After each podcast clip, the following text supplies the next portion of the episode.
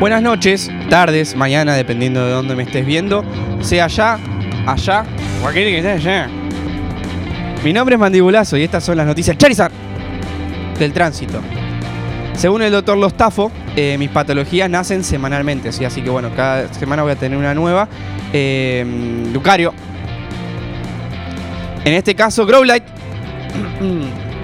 Tengo el síndrome del Pokédex. Según eh, la palabra de los profesionales, mi sistema larga automáticamente Kido. Nombre de Pokémones de manera aleatoria. Onix.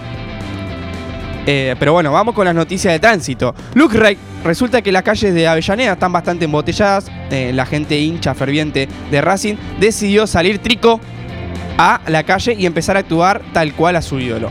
Por ejemplo, hay un vecino grande que salió con su mochilita y por cada auto rojo que pasaba, el señor sacaba un arma de su mochila, Torchic, y le metía un tiro a cada rueda, ¿sí? De los autos rojos, a grito de aguante Teo Gutiérrez ni curto con el bojo. También hay otro vecino, Kangashkan, fanático de Caruso, que salió a patear carteles de estacionamiento medido. Cada vez que pateaba, que pateaba uno, lo escupía y le decía, no me mida, y por último, está el caso de un vecino extraviado, fanático de Romero. Resulta que le avisaron de la revolución raciquista, quiso salir a su cuadra a hacer su parte y le erró de calle, Frank Riveri.